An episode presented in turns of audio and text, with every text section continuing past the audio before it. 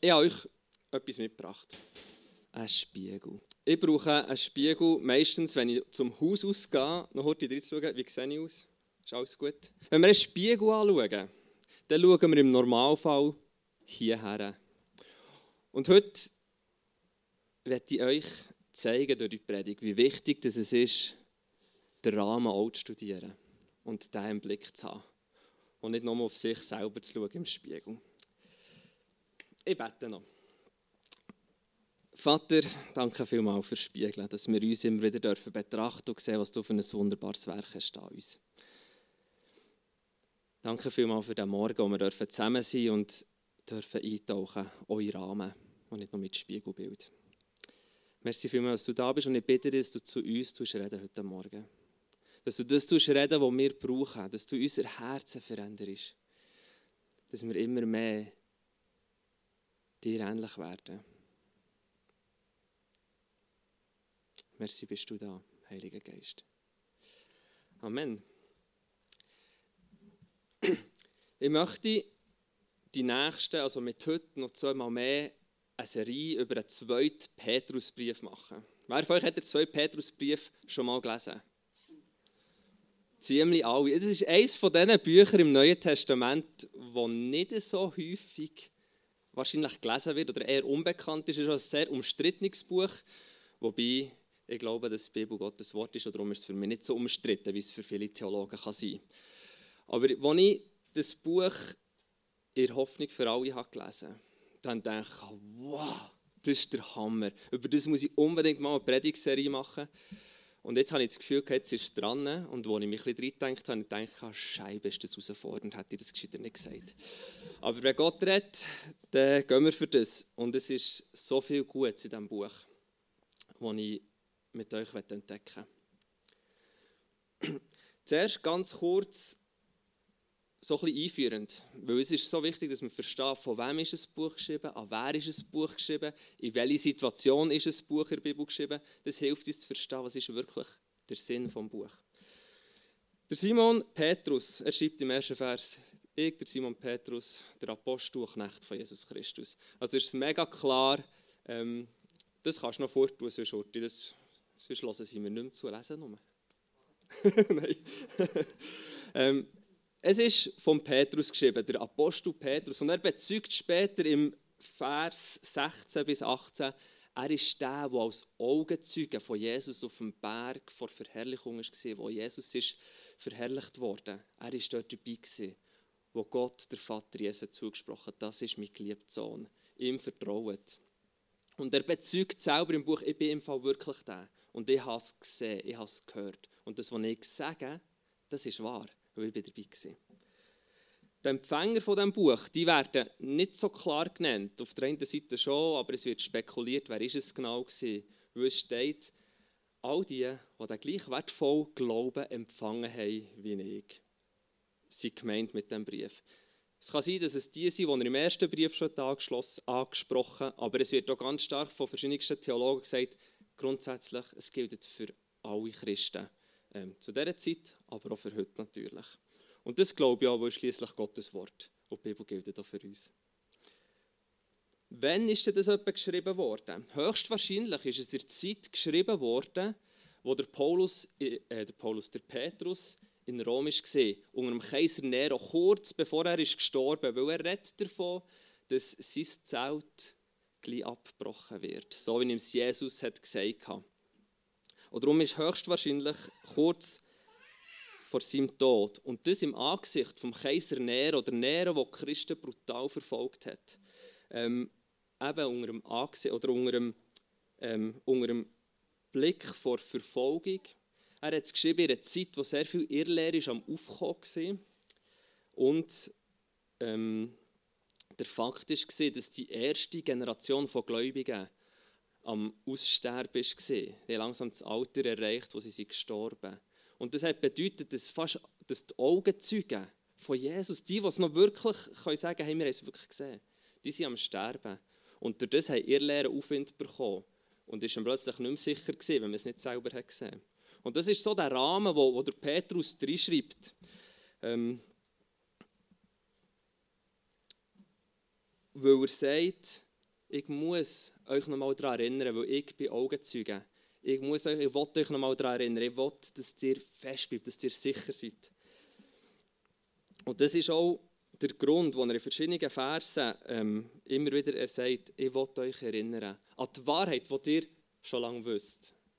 Die Wahrheit wisst ihr, die ist euch verkündet worden, die habt ihr gefestigt, aber ich will euch erinnern, dass ihr es nicht vergessen in den weiteren Generationen. Er hat sie daran erinnert, er hat gesagt, hey, die prophetischen Worte vom Alten Testament, auch die, die wir reden, die sind wahr. Gott steht zu seinem prophetischen Wort, die verheben. Und er ermutigt sie, festzuhalten, gerade im Angesicht von Irrlehrern und von Spöttern, die Jesus werden hochnehmen, die Prophetien werden hochnehmen, die, die Sachen verdrehen wollen. Habt fest, weil ich bin ein Augenzeuge an dem, was ich euch gelehrt habe. Das ist so der Brief. Und im Überblick, jetzt kannst du ihn bringen, der Überblick, das sind drei Kapitel der Brief. Ich finde, es zeigt so verschiedene Spannungsfelder vom Glauben auf.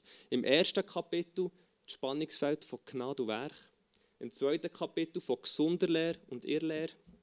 Und im dritten Kapitel Verheißungen und ihre Erfüllungen. Und das sind die drei Predigten, die ich werde probieren zu machen. Jetzt zu heute, zu dem ersten Kapitel. Das ist so das Fundament, das er nochmal leitet, wo er sich daran erinnert. In den Versen 1 bis 4 im ersten Kapitel steht folgendes: Simon Petrus, Knecht und Apostel Jesu Christi, an alle, die mit uns denselben kostbaren Glauben empfangen haben, durch die Gerechtigkeit unseres Gott und Heilands, Jesus Christus. Gott gebe euch viel Gnade und Frieden durch die Erkenntnis Gottes und Jesus unseres Herrn.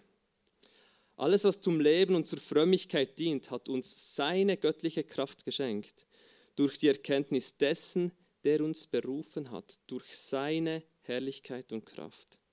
Durch sie sind uns die kostbaren und allergrößten Verheißungen geschenkt, damit ihr durch sie Anteil bekommt an der göttlichen Natur wenn ihr der Vergänglichkeit entflieht, die durch Begierde in der Welt ist.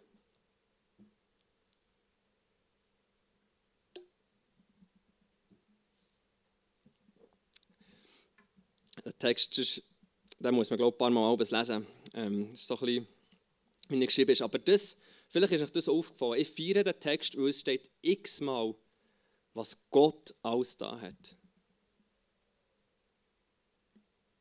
Es steht, euch ist der Glaube geschenkt. Ihr seid von Gott berufen.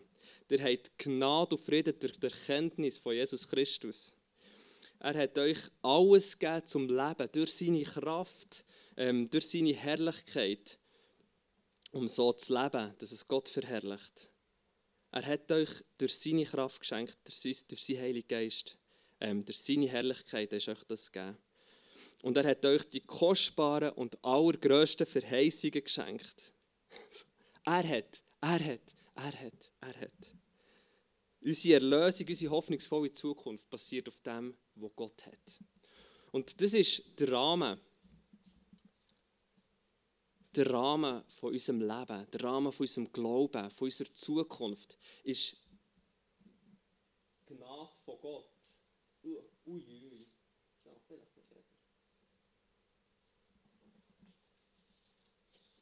Ist, ist Gnade von Gott, die uns geschenkt ist. Es ist Berufung, dass Gott uns berufen hat. Er hat uns zuerst berufen, er hat uns zuerst geliebt. All die Verse, die uns dazu in Sinn kommen. Es ist durch Kraft von Gott.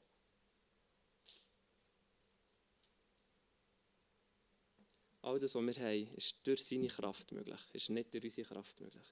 Und am Schluss Verheißungen, Prophetien, das, was Gott hat geredet über die Zukunft, das ist der Rahmen von unserem Glauben. Das ist das, was von ihm gegeben ist. Das ist in dem, wo alles drinnen ist.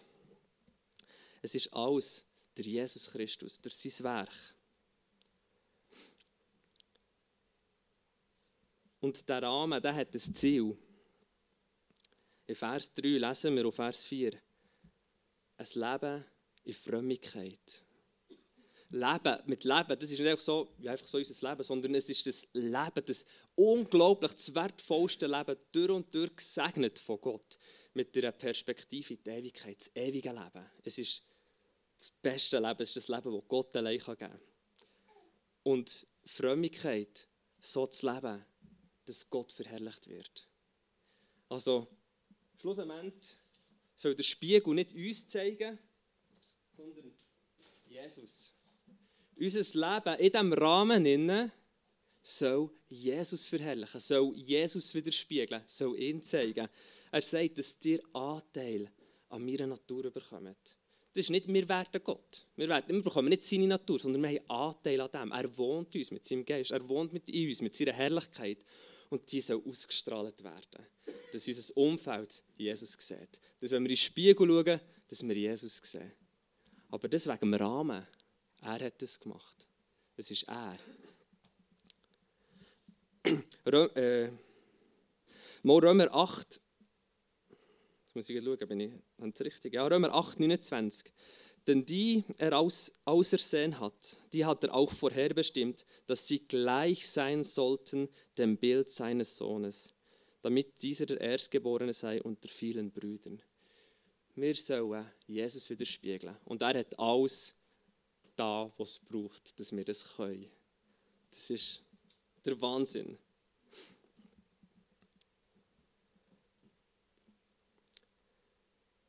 Aber es ist eben spannend. Der Petrusbrief, der hört nicht hier auf. Er sagt, hey, ist gut, ja, ich alles geben. Es ist Gnade, es ist Kraft, es ist Verheißung, es ist Berufung. Sondern er sagt dann in Vers 4, den ich nochmal wiederhole, und bis Vers 7 folgendes. Durch sie sind uns die kostbaren und allergrößten Verheißungen geschenkt, damit ihr durch sie Anteil bekommt an der göttlichen Natur, wenn ihr der Vergänglichkeit entflieht, die durch Begierde in der Welt ist. So wendet allen Fleiß daran und erweist in eurem Glauben Tugend und in der Tugend Erkenntnis und in der Erkenntnis Mäßigkeit und in der Mäßigkeit Geduld und in der Geduld Frömmigkeit und in der Frömmigkeit Brüderlichkeit und in der Brüderlichkeit die Liebe.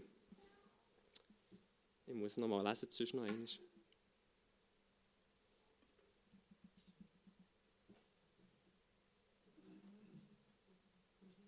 Ja, muss noch weiter, ist der falsche Text da genau. Der Petrus zeigt also den Rahmen auf, dass alles durch Gottes Kraft ist, alles von ihm gegeben ist. Und sagt dann, und jetzt entflieht, oder durch Jesus seid ihr eigentlich schon der Begierde entflohen. Und gleichzeitig ist es ein Wort, das in der Bibel immer wieder kommt, entflieht der Begierde von heute.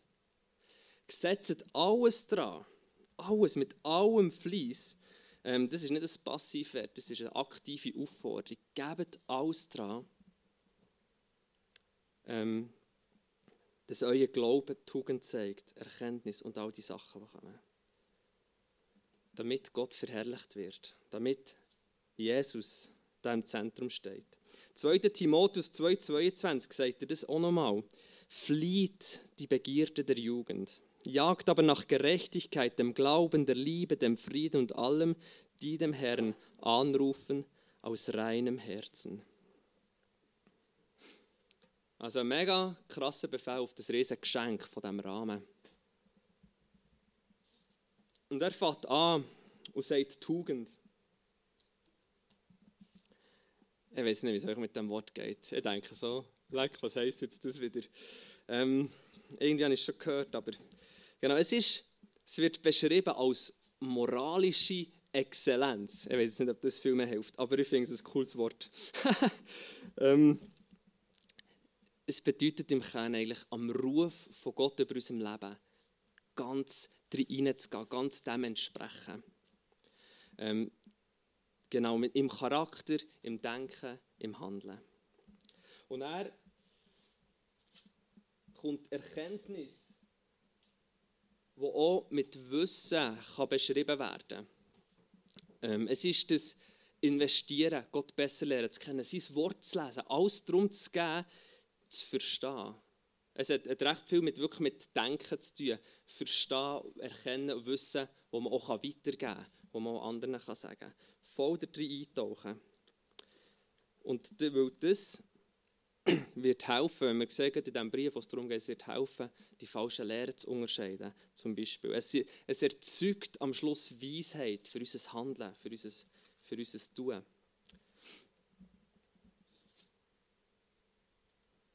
Und das Richtige. Ja. In Luther ist Mäßigkeit gestanden, aber das heißt eigentlich auch Enthaltsamkeit. Also es bedeutet Disziplin zu haben, ähm, Selbstkontrolle über Lust, über Sünde, über Anfechtung, über Leidenschaft. Dass unser Geist mit dem Geist Gottes regiert über all dem, was wir jetzt gerade möchten.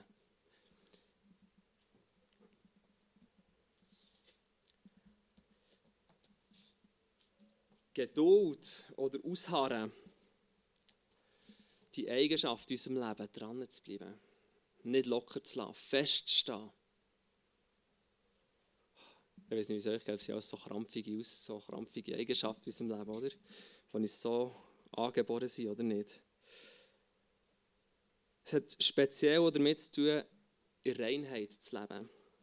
An den Verheißungen von Gott dran zu bleiben, den Luginen nicht zu glauben, sondern festzuhalten, egal was das bedeutet.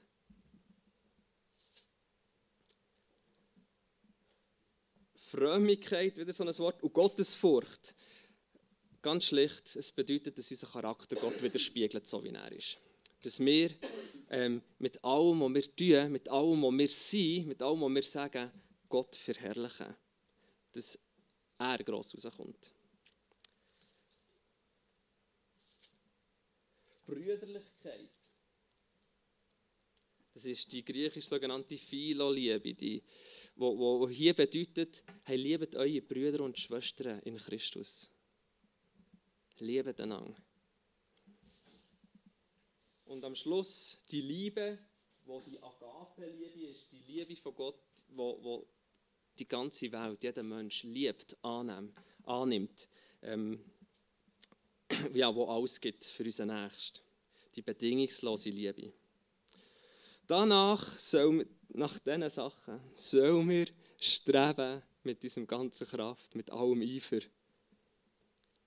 Ich finde es mega anstrengend. Ich weiß nicht, was euch tut, aber ich denke so, leck, das ist Arbeit, hey. Aber genau das sagt der Text. Er sagt, hey, der Rahmen ist alles Gott. Aber das ist anstrengend, Jesus ähnlicher zu werden. Aber gleich auch nicht, weil es darf nur innerhalb von dem Rahmen sein.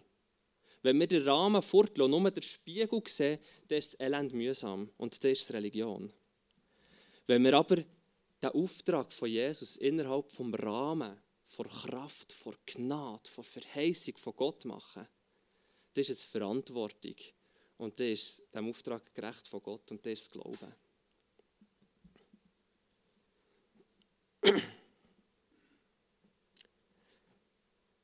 Der Petrus redet auch über die Frucht davon. Was kommt denn aus dem raus, wenn wir das machen? Oder was, wenn wir es nicht machen? Ich lese nach Verse 8 bis 11.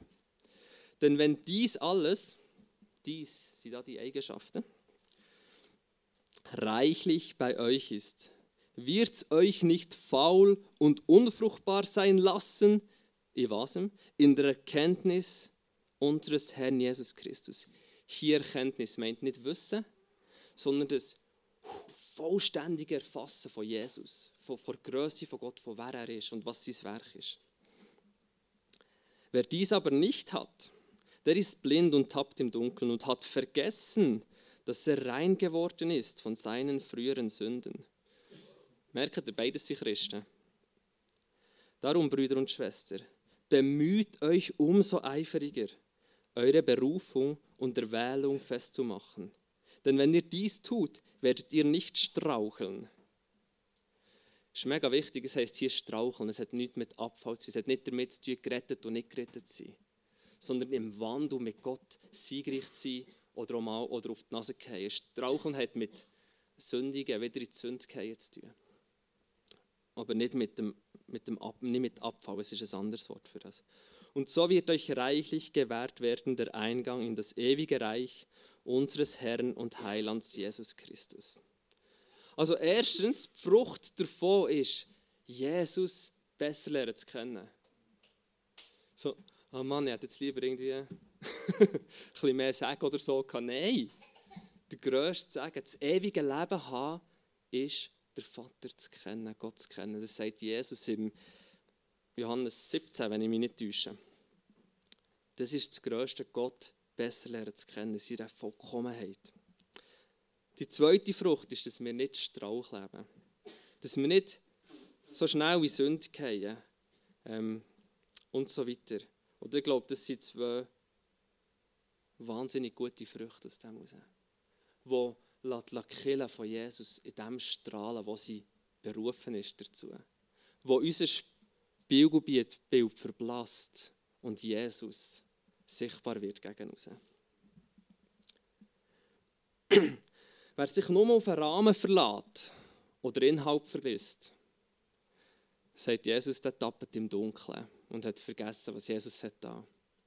Wer nur den Inhalt nimmt, den Spiegel, den Rahmen vergisst, der ist in einer Religion gefangen. Das ist ein Megakrampf von Scheisstager Christ sein. Aber er, der einen Spiegel mit Rahmen hat und weiß, dass alles der Auftrag, alles innerhalb von dem Gnadenrahmen steht, von, dem, von der Kraft von Gott, von der Verheißungen von der Berufung, dort wird es Frucht bringen. Dort wird es lebendig. Dort wird es Jesus immer mehr widerspiegeln. Und an dem sollen wir festhalten, sagt der Petrus.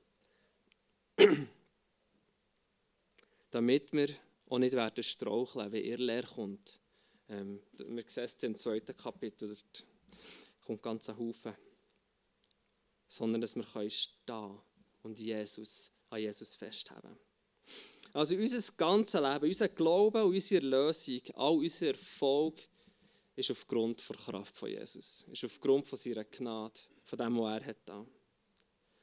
Aber innerhalb wollen wir unsere Verantwortung wahrnehmen. Der Rahmen, Gnade nimmt Verantwortung nicht fort für unser Leben, sondern es verstärkt sie. Weil jetzt ist es möglich, da drin zu wachsen. Ohne Rahmen ist es gar nicht möglich. Ohne Rahmen schaffen wir das gar nicht. Und darum ist die Verantwortung umso höher, in der Gelassenheit von diesem wunderbaren Rahmen. Und das ist das, was der Petrus in dem ersten Kapitel nochmal festmachen will. Es ist so klar, es ist so logisch. Aber er sagt es nochmal, dass wir es nie vergessen. Und ich finde es so cool, er, wir, wir als westliche Denker denken, hm, der Rahmen der ist aus Holz, der ist so und so gemacht, ja, und dann hat man da ein Spiegel, der ist aus Glas und so und so. Wir dividieren alles. Dividieren. Wir dividieren alles auseinander und im Einzelelement anschauen. Der Punkt ist, der Glaube nimmt Gnade und unsere Verantwortung und unsere Lauterkeit, der Heilig Heiligungsprozess, nicht auseinander. Wir können nicht Gnade und Heiligung nehmen. Nein, es gehört immer zusammen. In der Bibel gehört es zusammen und darf nicht auseinandergenommen werden. Und das ist das, was er uns zeigt, weil beides einander braucht oder beides einander bedingt.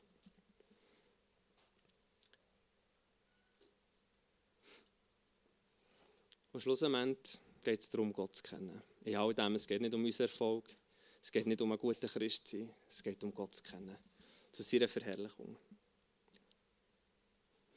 Ich möchte einen Moment Zeit nehmen, wo wir still werden, der Heilige Geist einladen.